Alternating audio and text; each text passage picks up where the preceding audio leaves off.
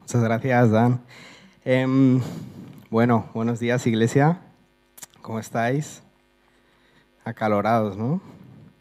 Bueno, con el aire acondicionado no se está tan mal, ¿no? La verdad que tenemos que dar gracias por eso, ¿no? Es un motivo de estar agradecidos, tener un buen aire acondicionado aquí.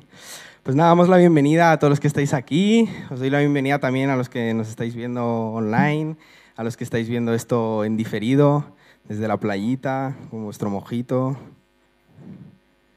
No hay ninguna envidia, no os preocupéis.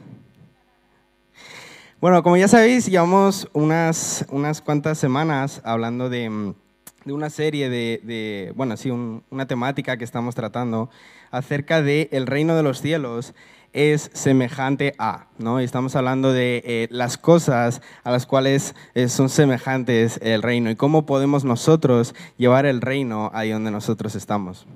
Hemos estado hablando de cómo podemos llevar el reino en nuestros trabajos, cómo podemos llevar el reino eh, a lo mejor en nuestros hobbies, ¿no? jugando al fútbol, el chisco ahí. Em, y hemos visto cómo podemos aplicar el reino en las cosas más prácticas de nuestra vida. Y me gusta mucho el título de esta serie porque es el reino de los cielos es semejante a. Y esta, esta frase la usó mucho Jesús, de hecho si, lees el Nuevo Testamento lo verás repetido varias veces, el reino de los cielos es semejante a, el reino de los cielos es semejante a. Y lo vemos en varias historias, ¿no? Lo vemos por ejemplo en la parábola de, del sembrador, ¿no? Con los granos de mostaza, el reino de los cielos es semejante a un sembrador. También lo vemos en, la parábola del tesoro, ¿no? El reino de los cielos es semejante a un hombre que encuentra un tesoro. El reino de los cielos es semejante a un mercader que vendía y compraba perlas. Y me gusta porque está dando ejemplos, está dando eh, eh, eh, situaciones que en esa época eran reales, eran situaciones de su día a día. No se está hablando de historias muy antiguas o historias que ellos no podían entender, sino que él usaba historias que podían darse en su día a día para que ellos pudieran entender cómo era el reino de los cielos y cómo ellos podían llevar el reino de los cielos ahí donde ellos estaban. Y hoy vamos a estar hablando, como hemos dicho, hemos estado hablando de cómo llevar el reino de los cielos en nuestros trabajos, cómo llevar el reino de los cielos eh, eh, en nuestros hobbies. Y hoy vamos a estar hablando de cómo llevar el reino de los cielos ahí donde nosotros estamos estudiando. En nuestras universidades, en nuestros institutos, si estás haciendo una FP, no lo sé. Eh, ahora, técnicamente yo no puedo hablar de esto porque hace poco menos de un mes yo acabé mi carrera, así que técnicamente, técnicamente no soy un estudiante. Pero bueno, realmente, para que nos vamos a engañar, hace menos de un mes lo era y entonces realmente eh, tengo bastante fresquito esto, ¿no? Y, y creo que es un tema muy bueno. La realidad es que en las universidades hay hambre. En las universidades hay chavales que necesitan escuchar el Evangelio. Hay chavales que necesitan ver a otras personas viviendo el Evangelio. Y la realidad es que no hay tantos, no hay tantos. Entonces, me gusta mucho este tema porque creo que eh, podemos animar a los jóvenes, a los estudiantes, a ir a sus universidades, a ir a sus áreas de influencia, a sus clases, ahí donde ellos están, y compartir el Evangelio. Ahora, yo voy a estar hablando de la universidad, voy a estar hablando de la facultad, voy a estar hablando de estudiantes, pero yo sé que aquí no todos son estudiantes, entonces quiero que pienses cuando yo digo universidad, si tú trabajas en una oficina, tú piensas en tu oficina. Si yo digo un estudiante y tú eres ama de casa, piensa, ok, ama de casa. ¿Vale? Y quiero que pienses en cada uno de los temas que vamos a estar hablando y que lo puedas aplicar en tu día a día eh, de manera práctica, porque creo que esto no es algo simplemente para los jóvenes. Los jóvenes no son el único área de la sociedad que necesita escuchar el Evangelio. La realidad es que todas las esferas de la sociedad necesitan de Jesús. Cada esfera de la sociedad, cada grupo de edad, desde los más jóvenes hasta los más mayores, necesitan escuchar el Evangelio, necesitan de Jesús, necesitan ver el reino de Dios ahí donde ellos están. Entonces, si, tú, si yo digo estudiante, tú piensa ahí donde tú estabas trabajando, en tu oficina, ¿vale? Y apliquemos estos principios que vamos a ir viendo en nuestra vida eh, práctica ahí donde tú estás, en tu trabajo, en tu universidad, eh, donde sea esto no es algo para uno, sino que es para todos, ¿vale? Em, entonces, antes de seguir, me gustaría hacerte una pregunta. Y quiero que esta pregunta no, me tienes que levantar la mano, no me tienes que responder en alto, no tienes que mandarme un WhatsApp con la respuesta. Simplemente quiero que pienses esta pregunta a lo largo de, todo este tiempo, de esta predicación, y que vayas dándole vueltas a esta pregunta y vayas, vayas reflexionando. ¿vale? Em, yo sé que muchos aquí estamos estudiando o, bueno, ya no, vale, pero estábamos estudiando, estamos trabajando, estamos haciendo muchas cosas. Y yo te quiero preguntar, ¿cuál es tu motivación? Cuando tú te levantas el lunes por la mañana y vas a tu universidad, cuando tú te levantas el lunes por la mañana y vas a tu trabajo, ¿cuál es tu motivación? ¿Cuál es tu visión? ¿Por qué estás haciendo eso? Yo sé que muchos a lo mejor me dirán, mira, yo la verdad es que me levanto por la mañana y voy a trabajar pues porque necesito el dinero, porque necesito proveer para mi familia, necesito tener un sustento. Otros dirán, mira, yo la verdad es que me levanto por la mañana y voy a estudiar porque quiero tener una buena carrera, porque quiero eh, eh, conseguir una carrera que me dé acceso a un buen trabajo, quiero tener una carrera que me ponga en una posición de relevancia, en una posición en la que yo sepa que voy a poder tener éxito, que voy a poder tener un, trabajo que me va a dar un sustento económico suficiente. Otros a lo mejor dirán, mira, yo la verdad es que eh, no sé qué voy a hacer con la carrera, pero quiero tener eh, ese reconocimiento público, ¿no? Quiero tener este título, quiero tener el otro título, quiero que este diga, wow, mira, este tío es un ingeniero, este tío se lo ha currado, ¿no? Que este tío, mira, mira, este es arquitecto, este la verdad es que tiene que tener coco, ¿no? Y muchas veces podemos tener todo tipo de, de motivaciones. Ahora, yo creo que no hemos sido creados para eso. Yo creo que no hemos sido creados para tener un título, no hemos sido creados para tener una carrera, para aprobar unos exámenes. Hemos sido creados para algo más grande que eso. Y me niego a creer que nuestra vida gire alrededor de sacarse una carrera, de ir todas las mañanas de 9 a 5 a trabajar y que eso sea el fin de nuestra vida. Yo creo que hemos sido creados para algo más grande, hemos sido creados para llevar el reino ahí donde nosotros estamos.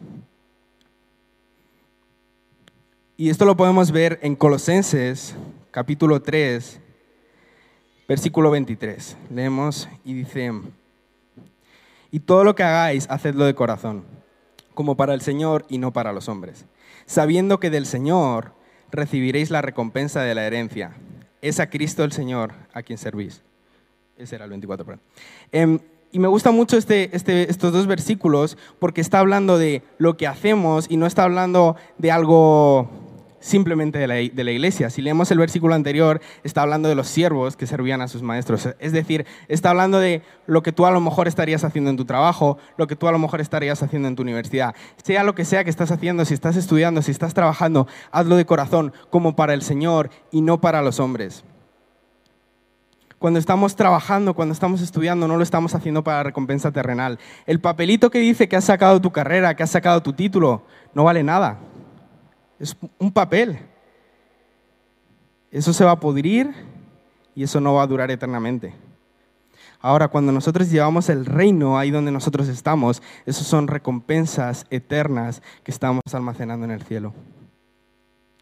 Dice en el 24, este, que, estemos buscando la recompensa que sabemos que recibiremos. Dice, sabiendo que del Señor recibiréis la recompensa de la herencia. Nosotros no estamos trabajando para la recompensa del mundo, no estamos trabajando para que alguien diga, wow, vamos a darle un aplauso a este, lo ha hecho muy bien. No, no, no, no, estamos trabajando para la recompensa de la herencia del Padre. Estamos trabajando para la voluntad del Padre, estamos trabajando para la herencia del reino.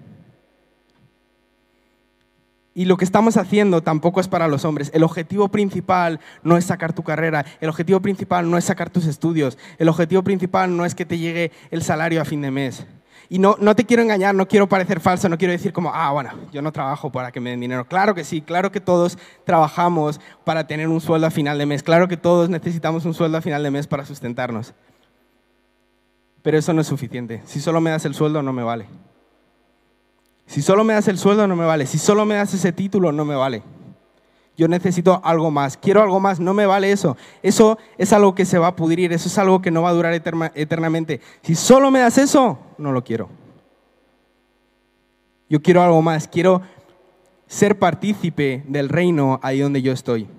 Hemos sido creados para llevar el reino ahí donde, donde estamos. Hemos sido creados para ser embajadores del reino donde nosotros estamos.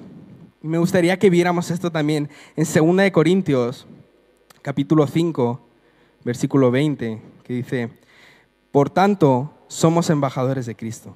Como si Dios rogara por medio de nosotros, en nombre de Cristo, os rogamos, reconciliados con Dios. Y me gusta mucho esta, esta, esta analogía de que somos eh, embajadores de Cristo por varias razones. Como ya sabéis, un embajador o una embajada es una representación que un país envía a otro país para que sea la delegación en ese lugar. Por ejemplo, si yo tengo la Embajada de Francia, la Embajada de Francia es una delegación, es una representación del país de Francia en España. Ahora, algo muy curioso de las embajadas es que no es simplemente algo simbólico, no es simplemente algo, eh, eh, eh, pues eso, que, que se usa como un símbolo. No, no, una embajada legalmente es territorio de otro país. En el momento en el que tú pisas la embajada, ya no estás en España, ahora estás en Francia. Y en el momento en el que tú pisas ese lugar, estás cambiando de cultura. Donde antes era la cultura de España, ahora es la cultura de Francia. Donde antes era el idioma de España, ahora es el idioma de Francia. Donde antes eran las leyes de España, ahora son las leyes de Francia. Hay un cambio de cultura, hay un cambio de régimen, hay un cambio de ley, hay un cambio de mentalidad. Y me gusta mucho esa analogía porque trasladándolo a, nosotros, nos damos cuenta de que cuando nosotros somos embajadores del reino, ya no estamos en la misma cultura, ya no estamos en la misma ley, ya no estamos hablando el mismo idioma. Tu facultad no es tu facultad, es tu embajada. Tu oficina no es tu oficina, es tu embajada. Y en el momento en el que tú pisas ese lugar, hay un cambio de régimen, hay un cambio de cultura, hay un cambio de idioma. Tenemos que entender que esto, que esto que decimos que somos embajadores tiene unas consecuencias reales ahí donde nosotros estamos. No es simplemente algo que suena muy bonito, ay, qué bonito, somos embajadores. No, no, no, no. Eso tiene efectos reales ahí donde nosotros estamos. Porque un embajador camina como un embajador. Y una de las principales razones por las cuales nuestros lugares de trabajo no se parecen a la iglesia, nuestros lugares de donde estudiamos no se parecen a la iglesia, es que no hemos entendido que somos embajadores del reino. No hemos entendido nuestra identidad de hijos de Dios y de embajadores del reino. Y no establecemos esas embajadas, esas representaciones del reino ahí donde nosotros estamos. Porque ¿sabes cuál es el otro país? ¿Sabes dónde estamos estableciéndonos? En el mundo. Esas son las dos culturas que hay. Tenemos la cultura del mundo y la cultura del reino. Tenemos las leyes del mundo y las leyes del reino. Tenemos el idioma del mundo y el idioma del reino. Y si no establecemos esas embajadas, esas representaciones del reino donde nosotros estamos, lo que va a predominar es el mundo. Ahora, muchas veces leemos esto y decimos, sí, amén, somos embajadores de Cristo, pero luego no nos comportamos como tal. Porque, sabes, un embajador no está buscando su propio beneficio, no está buscando sus propios intereses. La tarea de un embajador es buscar los intereses de su país, es buscar los intereses de su nación, es buscar los intereses de aquella, aquel lugar que está representando. Un embajador no llega a un lugar y dice, vale, pues ahora me vas a poner este jacuzzi y me vas a poner esta casa, sino que está buscando cuáles son los intereses del país al que está representando. Nosotros como embajadores del reino no podemos ir buscando nuestros propios intereses. No podemos decir, tengo la autoridad de Cristo y entonces quiero esto, quiero esto, quiero esto, quiero esto. No, no, no, no. Tenemos la autoridad de Cristo y ahora decimos, Cristo, ¿cuáles son los intereses del reino? Ahora muchas veces queremos ser embajadores, pero no tenemos ni cinco minutos al día para hablar con el rey. Queremos establecer el reino, pero no hablamos con el rey. Y no sabemos qué es lo que quiere el rey. Si quieres establecer el reino donde, tú estás, necesitas un contacto directo con el Padre. Gracias a Dios que a través del sacrificio de Jesús tenemos acceso directo al Padre y podemos tener un contacto directo con Él y podemos hablar directamente con Él y podemos decir, Señor, Señor, yo quiero estas cosas, pero ¿cuál es la voluntad del reino? ¿Cuáles son los intereses del reino? ¿Por qué tengo que ir a pelear hoy? ¿Por qué tengo que ir a luchar hoy? ¿Cuáles son los intereses que tengo que defender hoy? Cuando entendemos que ya no se trata de nuestros intereses, sino del reino, empezamos a buscar esos intereses del reino. Empezamos cada día a buscar a Dios y decir, Dios, ¿hacia dónde voy esta mañana? Ya no estoy pensando, ay, hoy es lunes y tengo que ir a trabajar, ay, es lunes y tengo un examen. No, no, no, no, no. Estoy pensando, Señor, soy un embajador tuyo, ¿cuál es tu voluntad para este día? Y algo que me he dado cuenta es que muchas veces nos cuesta mucho más compartir el Evangelio con la gente con la que conocemos que con la gente que no conocemos de nada. Y es algo que a mí me parece muy curioso.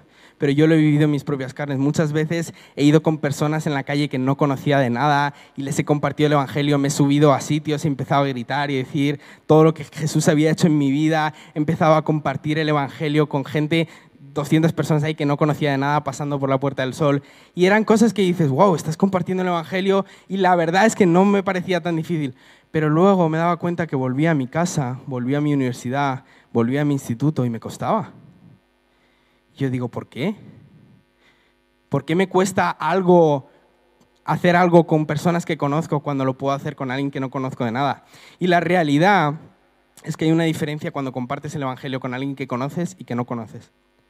Cuando tú compartes el Evangelio con alguien que no conoces, realmente esa persona no tiene ni idea de lo que está pasando en tu vida. No te conoce, no te ve. Tú le puedes contar el Evangelio de una manera increíble y esa persona te va a creer porque no te conoce nada. Ahora, cuando tú compartes el Evangelio con personas que sí conoces, ellos están viéndote cada día. Son tus compañeros de trabajo, tus compañeros de universidad, con los que haces las clases, con los que haces los exámenes. Ellos están observando tu vida y están viendo lo que estás haciendo. Y si lo que tú estás hablando con tu boca no se corresponde con lo que tú les estás diciendo, ellos se van a dar cuenta. Se van a dar cuenta que, oye, tu evangelio suena muy bonito, pero la realidad es que yo no lo estoy viendo. Tú me estás diciendo que Dios es un Dios de amor y de gozo y de alegría, pero todos los días te veo enfadado. Tú me estás diciendo que Dios es un Dios que perdona y que está dispuesto a perdonar mis pecados y que mandó a Jesús para poder perdonar mis pecados, pero la semana pasada no me perdonaste. Tú me estás diciendo que Dios es un Dios de alegría y de gozo y de agradecimiento, pero estás todo el día quejándote. Y a la gente del mundo les chirría cuando ven esas diferencias entre el Evangelio que les estamos hablando y la vida que estamos viviendo. Ahora, esa es una de, las caras de la moneda. Cuando nosotros hablamos un evangelio que no se corresponde con nuestra vida, es como que ese evangelio perdiera poder, porque nosotros estamos hablando algo que parece que está muerto, que no tiene vida. Pero la otra cara de la moneda es que cuando nosotros vivimos lo que estamos hablando, el evangelio cobra el doble de poder porque ya no es solo el poder de la palabra, sino es el poder de los hechos. Ahora ya no es un evangelio puramente teórico, algo que simplemente está escrito en un libro, sino que ellos ven el poder del evangelio orando en nuestras vidas. Ellos ven que mientras todos estos están todo el día quejándose, este tío está agradecido. Mientras estos están todo el día de morros y enfadados, este tío está todo el día contento. Mientras los demás no me perdonan y guardan rencor en, en su corazón contra mí, este tío sí me ha perdonado. Y ven el poder del evangelio obrando en la vida de las personas. Hace un tiempo hicieron una encuesta a los grandes grupos universitarios por toda Europa. Cada país tiene como un grupo de, universitarios que básicamente pues, se dedican a apoyar a, cristianos y a compartir el Evangelio con la gente en las universidades. Hicieron una encuesta y preguntaron, oye, ¿cuáles creéis que son los mejores métodos? ¿Cuáles creéis que es la mejor manera de compartir el Evangelio con la gente joven, con la gente de las universidades? Todos los grupos, eh, los grandes grupos de, europeos de, universitarios cristianos coincidieron en una cosa. La mejor manera de compartir el Evangelio con una persona, eh, eh, con un estudiante, es a través de una amistad real. La mejor manera de compartir el Evangelio con un estudiante es a través de una amistad real. Es más, yo voy a ir más allá. Yo creo que la mejor manera de compartir el Evangelio con cualquier persona es a través de una amistad real. ¿Por qué? Porque en una amistad real no solo estamos hablando, sino que estamos viviendo. Porque en una amistad real esa persona puede ver que lo que estamos diciendo no son solo palabras, sino que es una realidad en nuestras vidas. Es más, a través de una amistad real, muchas veces ni siquiera tenemos que ir a decírselo. Muchas veces cuando se lo contamos, esa persona se da cuenta que ya lo había visto en nuestra vida. Es más, muchas veces esa persona viene a preguntarnos, oye, ¿por qué estás todo el rato tan contento? ¿Por qué me has perdonado? ¿Por qué has hecho esto? ¿Por qué has hecho lo otro? Ven el Evangelio antes de que le hablemos del Evangelio. Ahora, esas amistades muchas veces eh, tenemos que trabajar en ellas y tenemos que ser intencionales con ellas. Y aquí me quiero detener un momento eh, en este sentido y, ver la importancia de ser intencionales en nuestras amistades. Eh, Yo cuando, cuando estaba estudiando en mi universidad estaba como a 10 minutos más o menos de mi casa. Y yo recuerdo que, que pues sí, era como 10 minutos en coche más o menos. ¿no? Y yo tenía un compañero que él vivía como a una hora más o menos en transporte público y en coche era media hora. Y yo recuerdo que muchas veces al acabar las clases le decía, oye tío, vente que te llevo a casa en coche, ¿no? Em, la realidad es que pues, le llevaba porque era un amigo y ya está, ¿no? Pero en esas conversaciones, en esas 30 minutos de coche desde la universidad a su casa, pasaron las conversaciones que jamás habría, tenido, jamás habría pensado tener con una persona que no conocía a Jesús. En esas conversaciones hablamos de, de, qué era el don de lenguas, de los dones del Espíritu, del Evangelio, de las historias de Jesús. Ahora, no te voy a decir que todas esas conversaciones eran fantásticas, muchas de ellas eran conversaciones normales, pues qué tal te ha ido el día, qué tal está tu familia, qué tal te ha los exámenes. Pero otras veces, algunos de esos días, el Espíritu Santo descendía sobre ese coche y esos 30 minutos de conversación estaban dirigidos por el Espíritu Santo. Y esos 30 minutos de conversación, el Espíritu Santo abría el corazón de este compañero y podíamos empezar a hablar de algunos temas que jamás habría pensado hablar. Ahora, honestamente, no me apetecía cogerme el coche media hora y llevarle a su casa y coger el coche otra vez y, de su casa a mi casa otra media hora, cuando tenía mi universidad a 10 minutos de mi casa. Pero si somos intencionales y buscamos abrir esas ventanas de oportunidad, esas ventanas de tiempo, dices, a lo mejor media hora no es, no es mucho tiempo, pero media hora durante varios días es suficiente tiempo para empezar a ministrar a una persona, es suficiente tiempo para dar hueco al Espíritu Santo para que empiece a abrir el corazón de esa persona y podamos empezar a hablar de cosas que van a quedar selladas en su vida para el resto de su vida. Sé intencional en esos tiempos, no siempre te va a apetecer. Muchas veces te va a apetecer coger el coche e irte a casa. Pero seamos intencionales y busquemos el reino de los cielos por encima de nuestros propios intereses. Ahora, esto no se trata de, ah, vale, eh, han dicho que hay que crear amistades, pues entonces vamos a empezar a crear amistades como, como un nuevo método, ¿no? Muchas veces cogemos esto, vemos algo que ha funcionado y decimos, vale, este es el nuevo método, ahora es el método de llevar a la gente en coche a su, a, su, a su casa, ¿no? Y no se trata de eso, no se trata de que ahora todo el mundo empiece a llevar a la gente en coche a su casa. Se trata de que busquemos crear esas amistades, crear esas relaciones personales, cercanas y reales. Y no se trata de decir, ah, vale, voy a hacer una amistad con el objetivo único de compartir el Evangelio. Si tu único objetivo cuando empiezas una amistad con una persona es, voy a ver si consigo ganarme tu confianza para hablarte del Evangelio, esa persona se va a dar cuenta y va a pasar de ti. Porque la gente no es tonta. Y la gente ve cuando estás intentando crear algo que no es real. Es más, Jesús nunca hizo eso algo que me choca muchísimo de la vida de Jesús es como tuvo tres años entre sus discípulos a alguien que sabía que le iba a traicionar. Si Jesús hubiera aplicado la misma eh, idea que muchas veces tenemos nosotros, que es el que no me escucha, el que no me sigue, el que no me quiere hacer caso, lo saco de aquí, ese no es mi amigo, Jesús habría quitado a Judas de sus discípulos. Sin embargo, él decide tener una amistad real con esos doce discípulos durante años y pasar tiempo con ellos sabiendo que uno de ellos le iba a traicionar y le iba a entregar a los romanos. Pero lo bueno es que los otros once se mantuvieron con él. Y ahí está la clave. Algunos van a pasar de ti, algunos no te van a escuchar, algunos no van a querer saber nada de ti, pero hay otros once que sí están esperando, que sí necesitan escuchar el Evangelio, que sí necesitan ser instruidos, que sí necesitan crecer como líderes y que quién sabe, igual van a llevar el Evangelio a todo el mundo como hicieron esos once.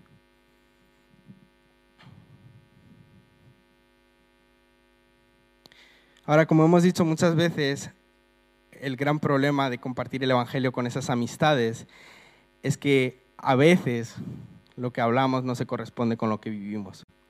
Una de las cosas que más me arrepiento, yo antes de entregar mi vida a Jesús, había crecido en la iglesia y, básicamente pues había pasado desde pequeñito mi vida en la iglesia.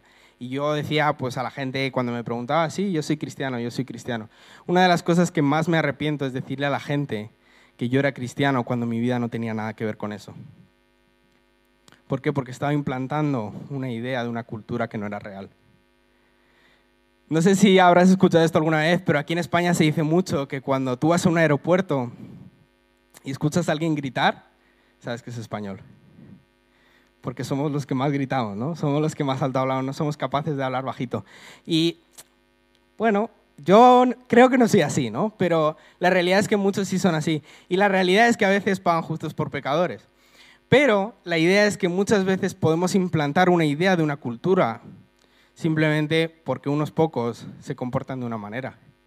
Y yo pienso y digo, a todas esas personas que yo le dije, sí, yo soy cristiano, pero yo estaba viviendo como uno más, he implantado una idea de que un cristiano es lo mismo que todos los demás, de que el Evangelio no vale nada, porque al final es igual que todos los demás. Y si yo pudiera hablarle a ese yo de hace unos años, le diría una cosa, mira, si tú has decidido no seguir el Evangelio, si tú has decidido no comportarte como un embajador, por lo menos cállate. Por lo menos no le digas a la gente que eres algo que no eres. Por lo menos no le hagas daño al reino, ¿no? Ya que has decidido vivir tu vida de la manera que, has querido, por lo menos no, no, sigas por ahí. Ahora, si decides comportarte como un embajador del reino, si decides empezar a no solo hablar el Evangelio, no solo decir soy cristiano, sino empezar a vivir el Evangelio, entonces veremos el reino de Dios ahí donde tú estás. Y realmente cuando hablamos de traer la cultura del reino en tus universidades, en tus facultades, eso tiene consecuencias. Porque hay dos culturas, como hemos dicho. Tenemos la, cultura del mundo y tenemos la cultura del reino. Tenemos eh, la, manera de actuar del mundo y la manera de actuar del reino. ¿Sabes cómo actúan en el mundo, en las universidades? ¿Sabes cómo se aprueba un examen cuando estás en el mundo? Copiando. Es así, ¿eh? Tú quieres aprobar tu examen, hazte una chuletita y copias. Y bueno, ahora encima con, con el tema online, diez veces más fácil, ¿no? Esa es la cultura del mundo. ¿Quieres aprobar tu examen? Te haces una chuleta, copias a este, copias el otro, te sacas tus apuntes. Y así es como se sacan las carreras, ¿eh? Ahora sabes cuál es la cultura del reino. Los exámenes se estudian y los exámenes se aprueban hincando codos. Esa es la cultura del reino. No, no hacemos trampas, no buscamos atajos estudiamos para nuestros exámenes y los aprobamos de la manera honesta. Esa es la cultura del reino. ¿Sabes cuál es la cultura del mundo en nuestras universidades, en nuestros trabajos? La crítica. Esa es la cultura del mundo. El estar criticando a otros y además lo hacemos en grupitos, ¿no? Nos juntamos y empezamos, mira este el otro, mira este lo que ha hecho, mira el otro lo que ha hecho. Mira este profesor, mira este jefe lo que está haciendo. ¿Sabes cuál es la cultura del reino? Hablar bendición sobre otros hablar buenas palabras sobre otros, ver lo que todavía no es como, como si ya fuese, hablar bendición y hablar buenas palabras, incluso sobre los que a lo mejor no nos caen tan bien. ¿Sabes cuál es la cultura del mundo? Estar quejándose por todo todo el rato. Mira este, mira lo otro, mira qué mal me va mira lo, mal que me pagan en este trabajo, mira lo difícil que ha sido este examen. Esa es la cultura del mundo. ¿Sabes cuál es la cultura del reino? Estar agradecido, estar agradecido. Gracias Jesús por este trabajo. Gracias Jesús por la oportunidad de estar estudiando esta carrera, por estar estudiando este FP, por estar estudiando en ese instituto. Gracias Jesús. Esa es la cultura del reino. Ya vamos a ir acabando, no sé si me pueden ayudar los de, la alabanza, pero realmente sabemos que hay dos culturas, ¿no? Tenemos la cultura del mundo y la cultura del reino.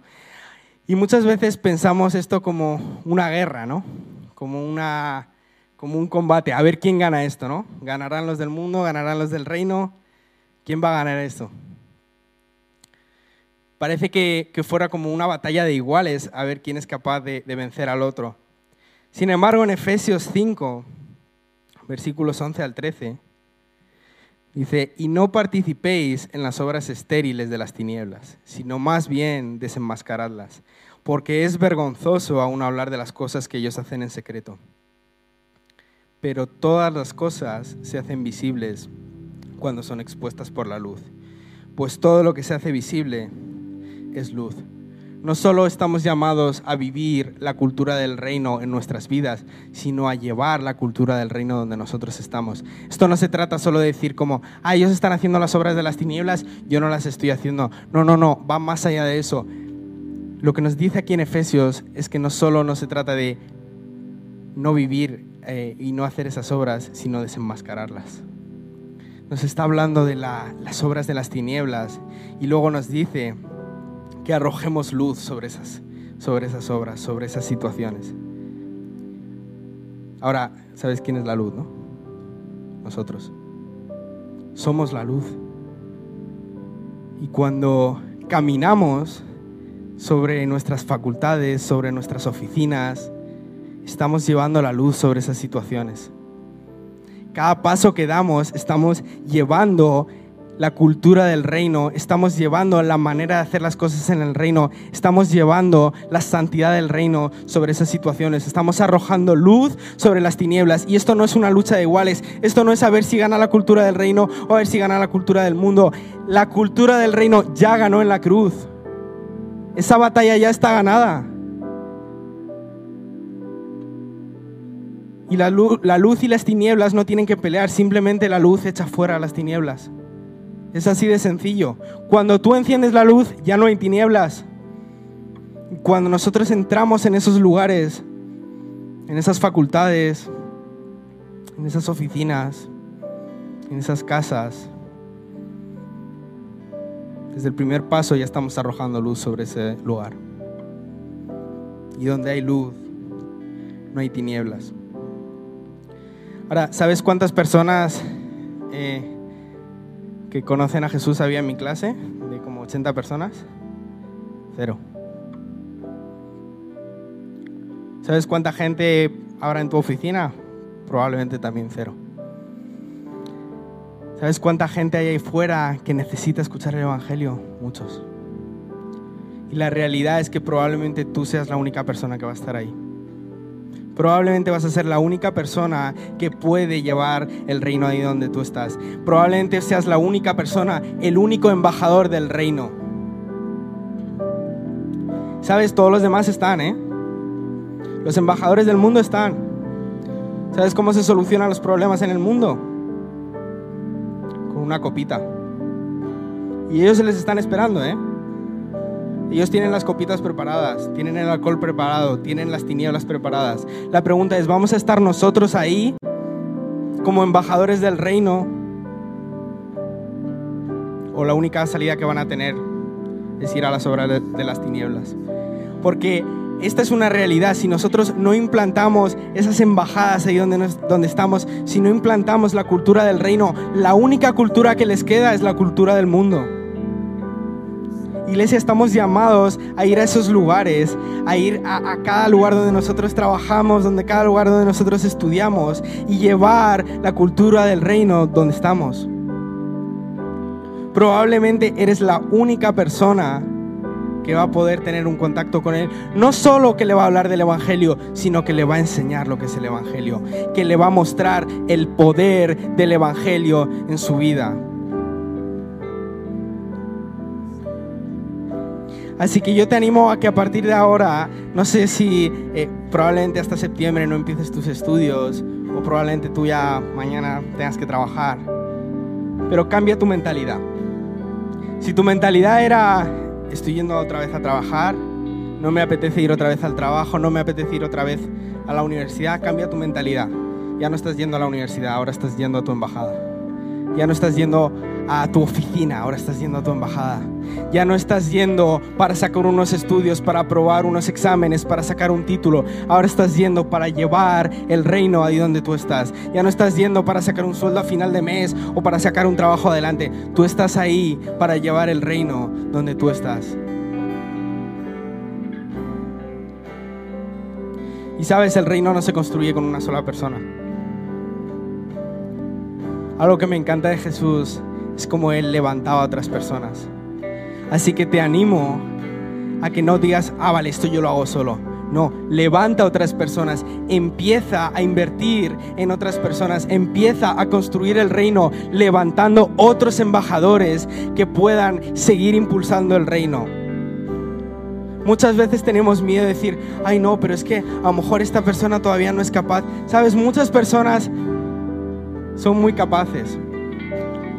Pero la realidad es que para levantar un discípulo no necesitas capacidades. No necesitas que se sepan toda la Biblia.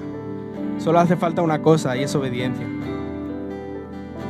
cuando tienes personas a tu alrededor que estás invirtiendo en ellas, que les estás levantando, que han tenido un encuentro con Jesús y que tú puedes seguir levantándole como discípulos, no hace falta más que simplemente obediencia. Y a partir de ahí puedes empezar a levantar el reino de Dios en ese lugar, puedes empezar a levantar una delegación del reino en esa facultad, puedes empezar a levantar una delegación del reino en ese lugar donde tú estás. Y cuando la gente pisa ahí dirá, uy, aquí hay otra cultura Aquí hay otro idioma, aquí las cosas se hacen de una manera diferente.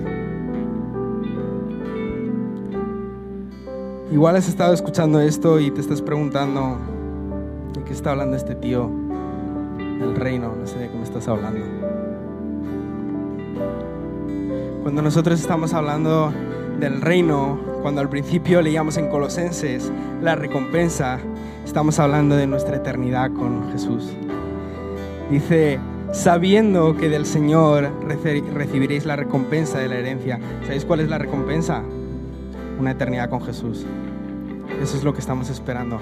Así que si tú no sabes de lo que estamos hablando, si es la primera vez que llegas y dices de qué están hablando esta gente, estamos hablando de que hemos sido transformados por el poder del Evangelio, de que estábamos caminando en la dirección equivocada y que sufrimos una transformación por parte de Jesús que nos arrepentimos de nuestros pecados y que pusimos nuestra confianza en Él y hemos sido transformados por el poder del Evangelio. Y ahora queremos salir ahí donde estamos y llevar el Evangelio y llevar la cultura del reino donde nosotros estamos y donde nosotros trabajamos y estudiamos. Así que si nunca has tenido un encuentro con Jesús, si no sabes de lo que estamos hablando, te animo a que hoy tomes esa decisión, que hoy tomes la decisión de seguir a Jesús.